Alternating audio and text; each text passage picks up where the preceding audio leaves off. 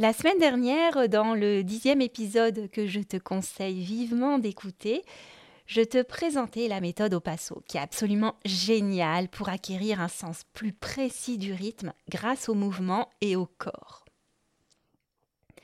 Aujourd'hui, dans la continuité et en complément de cet épisode sur la méthode au passo, je veux te présenter une façon simple d'identifier plus facilement des rythmes d'oreille, de les mémoriser grâce à un des outils de la pédagogie, euh, de la pédagogie Kodai qui est tout aussi génial, les syllabes rythmiques. Alors ça te permettra non seulement de mieux les apprendre, mais aussi d'être capable de retranscrire plus facilement une mélodie, que ce soit une de tes créations ou juste une musique que tu aimerais jouer, euh, dont tu voudrais garder une trace écrite et euh, dont tu n'as pas de partition. Bonjour et bienvenue dans le podcast Accroche-toi, un rendez-vous hebdomadaire à destination des musiciens débutants ou un peu plus expérimentés. Si tu es à la recherche de motivation, de conseils, d'outils, de ressources pour mieux progresser, pour être plus efficace dans ton apprentissage, pour dépasser tes blocages et ainsi avancer avec confiance et plaisir dans ce monde de la musique, tu es au bon endroit.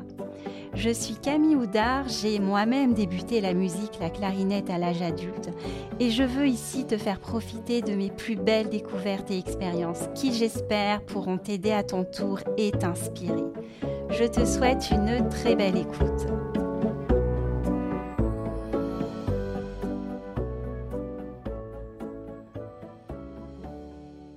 Salut, j'espère que tu vas bien. Alors moi j'ai pris des cours de solfège jusqu'en fin de deuxième cycle. Au départ j'étais avec des adultes, après j'ai rejoint les cours d'enfants pour euh, suivre le cursus classique. Et donc comment on faisait pour euh, apprendre ces fameux rythmes? Euh, Ça passait toujours par vraiment au départ la lecture. on apprenait à le reconnaître visuellement, à le verbaliser, et euh, à le verbaliser au départ en disant le nom des rythmes. Par exemple, si on était sur deux croches tout en tapant la pulsation, on faisait deux croches, deux croches, deux croches noires. Pour passer à du ta, on disait ces rythmes en faisant ta ta ta. Donc ça faisait ta ta ta ta ta ta ta sur des quatre doubles ta ta ta ta ta ta. Sauf que au fur et à mesure, on devait apprendre de plus en plus de rythmes différents qu'on devait enchaîner euh, lors des lectures. Et moi, ce que je voyais assez souvent, euh, parce que c'est pas facile d'enchaîner euh, plusieurs rythmes comme ça, ça demande de la concentration. En plus, il faut garder le tempo, il faut une bonne maîtrise des rythmes individuellement, il faut de l'anticipation. Et moi, je voyais souvent les élèves, les élèves justement modifier le tempo pour avoir le temps de réfléchir, et ça donnait plutôt ça. Ta ta ta ta ta ta ta ta ta ta. Euh, et puis après, on devait, pour bien intégrer ces rythmes, passer aux dictées rythmiques. Alors ces dictées rythmiques, souvent on nous les jouait au piano. Euh, au départ, c'était plutôt sur une seule note, donc ça pouvait faire un la la la la la la la la la la. Et puis après, on nous jouait des mélodies et puis il fallait euh, retranscrire tout ça euh, sur nos portées. Donc les mélodies, ça faisait des petites mélodies comme ta ta ta ta ta ta ta ta ta ta ta ta. Voilà. Et puis après, en deuxième cycle, ça se corsait, c'est vraiment corsé. On devait retranscrire les différentes parties, les différents instruments de pièces orchestrées sur enregistrement. Et là, franchement, euh, je me souviens avoir eu des grands moments de solitude devant ma feuille.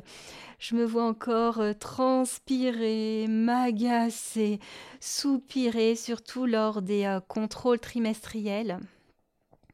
Et euh, en fait, quand j'y repense, je ne sais pas si j'avais vraiment une méthode à part entière pour, à part le fait de, taper la pulsation pour avoir des repères, mais il y avait quelques manques. J'étais, j'étais pas sûre de moi en tout cas. Donc voilà, ça c'est la méthode classique qui est généralement utilisé dans les écoles de musique en France, les conservatoires, pour intégrer, pour maîtriser les rythmes. Donc là, on apprend d'abord les rythmes à les reconnaître, à les lire sur partition, à les verbaliser, puis on apprend à les entendre pour les retranscrire à l'écrit sur, sur partition. Et donc moi, en m'intéressant et me formant à la pédagogie Kodai, j'ai découvert une autre façon de faire, une autre manière d'apprendre ces rythmes, une, une, façon qui se fait, je dirais, euh, ouais, à l'envers, qui commence par la fin, qui commence par la mélodie. Dans les classes de musique Kodai, on commence donc avant d'intellectualiser les rythmes, avant la lecture, avant l'écriture, on commence par vivre la musique. On est d'abord dans l'expérience grâce à l'apprentissage de chansons, de comptines, auxquelles d'ailleurs sont toujours en plus associés des jeux pour que ce soit ludique, que ce soit amusant. Ça peut être des rondes, ça peut être des mimes, ça peut être des percussions corporelles à 2, à 4 et même des jeux avec des ballons pour les plus grands. Et même, avant d'enseigner les différents rythmes aux enfants, surtout aux plus jeunes, on commence toujours par leur apprendre à maîtriser et intégrer la pulsation. Donc, tout en chantant, les enfants, ils vont apprendre à, déjà, première chose indispensable, ils vont apprendre à marquer la pulsation par des gestes. Ça, ça peut être en, tapant les différentes parties de leur corps selon les chansons. Ça peut être par des mouvements de va-et-vient comme dans Sillon du bois. Euh, ça peut être en tapant dans les mains, évidemment. Et puis, et puis au, fur, au fur et à mesure, ils vont aussi apprendre à marcher euh, avec la pulsation, ce qui est beaucoup plus difficile pour eux. Euh, et donc, ce n'est vraiment qu'une fois que l'enfant il a une maîtrise corporelle de la pulsation, il faut vraiment que ça passe par le corps qu'il va pouvoir enfin apprendre les rythmes. Et le rythme, c'est quoi dans ces chansons? En fait, c'est très simple. Le rythme, c'est, il correspond toujours aux syllabes des paroles des chansons. Je te donne un petit exemple, une petite chanson très simple. Euh, qui est en général associée à un jeu de tunnel où euh, il y a deux enfants qui se tiennent la main et, et, les autres enfants qui forment une chaîne et qui, euh, qui vont passer sous le tunnel jusqu'à la fin, le dénouement de la chanson où les deux enfants qui, qui, font, qui forment le tunnel, ils vont rabaisser leurs bras pour emprisonner un des, un des enfants. Et ça, c'est rigolo. Donc voilà la chanson, ça fait Passe, passe, petit rat, par le trou de la serrure, passe, passe, petit rat, la dernière restera. Donc si je tape le rythme avec ces fameuses euh, syllabes, ça fait passe, passe, petit rat, par le trou de la serrure, passe, passe, petit rat, la dernière restera. Donc les enfants, ils vont vraiment apprendre à distinguer la pulsation du rythme. La pulsation, euh, d'ailleurs, dans la pédagogie Kodai, elle est souvent représentée par un cœur comme notre cœur qui bat. Elle peut être aussi représentée par un cercle. Et le rythme, il correspond donc pour eux aux syllabes des chansons. Donc imagine, petit exercice, imagine que tu as devant toi quatre grands cercles sur une feuille qui correspondent aux quatre temps de la mesure, aux quatre pas au passo si tu as écouté l'épisode numéro 10. Et imagine que je te montre, je te demande de montrer la pulsation au fur et à mesure que je, que je chante. Donc passe, passe, petit rat, par le trou de la serrure, passe, passe, petit rat la dernière restera. Maintenant, tout en visualisant la pulsation, imagine que tu es en train de tracer des traits verticaux dans les cercles qui, correspondent au nombre de syllabes, de syllabes prononcées pour chaque pulsation. Passe, passe, petit rat. Donc ça veut dire que là, tu aurais tracé 1, un trait dans le premier cercle, un trait dans le deuxième, deux traits dans le troisième et un trait dans le quatrième. Après, ça fait par le trou de la, c'est. Là, dans ce cas-là, il y a vraiment deux traits dans chaque cercle. Et euh, donc tu te retrouves soit avec deux traits ou avec un trait dans chaque cercle. Si tu relis les deux traits ensemble, ça donne quoi? Ça donne la notation simplifiée Kodai des croches. Euh, ça correspond vraiment aux croches, il manque juste les petits ronds pour les croches qu'on connaît. Et les autres, ce sont des noirs. Quand il y a un trait, c'est des noirs. Quand il y a deux traits, c'est des croches. Et c'est comme ça que les enfants, ils sont euh, amenés à découvrir par eux-mêmes ce que sont des croches, des noirs ou des triolets. Des triolets, il y aurait eu trois syllabes prononcées. Euh, et les doubles croches, il y en aurait eu quatre. Euh, et en plus, ce qui est génial aussi, c'est qu'à chacun de ces rythmes correspondent en plus des syllabes rythmiques. Alors, quand il y a un trait, c'est une noire et on va prononcer ta. Quand il y a deux traits, ça fait c'est des croches et on va prononcer ti, ti. Et quand il y a quatre traits, ça ferait tika, tika, tika, tika. Ce sont les doubles croches. Ou et quand c'est trois traits, ça ferait ti, ti, ti. Ce sont les triolets. Euh, ça permet de chanter après. Donc, euh, moi, dans l'épisode sur la solmisation, je t'avais parlé de la langue des notes. Et bien là, dans la pédagogie Kodai, on chante également dans la langue des rythmes en utilisant ces syllabes rythmiques.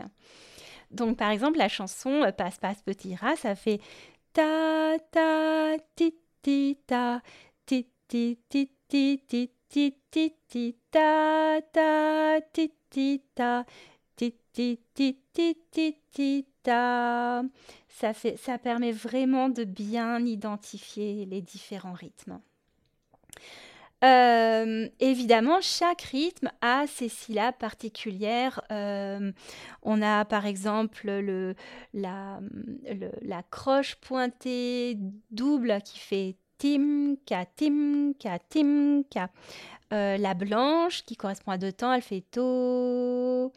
Qu'est-ce qu'on n'a pas vu? La, croche de double, ça fait ti, tika. Ou la deux doubles croches, ça ferait tikati. Euh, voilà. Et qu'est-ce que j'ai pas dit de plus euh, C'est que cette euh, langue des rythmes aussi, on, la retrouve dans le konokol. C'est une technique de percussion vocale qui vient d'Inde. Et je crois que c'est une autre façon d'apprendre le rythme de façon très poussée. Bon, j'ai pas du tout exploré, mais qui je pense est super intéressante. Alors voilà, je sais pas ce que tu en penses, mais moi je trouve euh, cette façon d'apprendre les rythmes, cette façon de découvrir les rythmes, cette façon de réussir à les identifier vraiment intéressante, euh, par le fait justement de partir la mélodie, par le fait de bien distinguer pulsation et rythme, par le fait de voir le rythme comme les syllabes de la chanson, mais ça peut être un petit peu comme les syllabes de la mélodie. Quand on chante une mélodie, on prononce des syllabes, comme on, va dire la la la la la la la la la la la la la la la la la la ta ti ti ta tika tika ta euh, donc voilà, cette, euh, et puis d'utiliser aussi, euh, ça je trouve ça vraiment intéressant, d'utiliser ces syllabes rythmiques ta, ti, ti, ta, tika, tika, ta, ti, tika, ta, tik, tika, ta, ti, ti, ta, tim, ka, tim, ta. Moi, j'aime bien improviser, j'aime bien inventer mes propres mélodies, j'aime bien un peu chanter comme ça, à droite, à gauche, euh, improviser aussi avec ma clarinette. Et quand j'ai une mélodie qui est sympa, eh bien, j'ai le choix de l'enregistrer sur mon téléphone, mais je peux aussi, euh, et ça j'aime bien le faire, c'est euh, essayer, quand j'ai le temps, évidemment, essayer de la retranscrire sur partition. Je trouve que c'est un exercice super intéressant qui fait énormément progresser parce que ben, il y a besoin d'identifier la mélodie. Moi, j'utilise donc la solmisation. Et puis pour les rythmes, j'utilise cette euh, langue des rythmes, ces syllabes rythmiques pour m'aider un peu comme tout ce qu'on a vu aujourd'hui.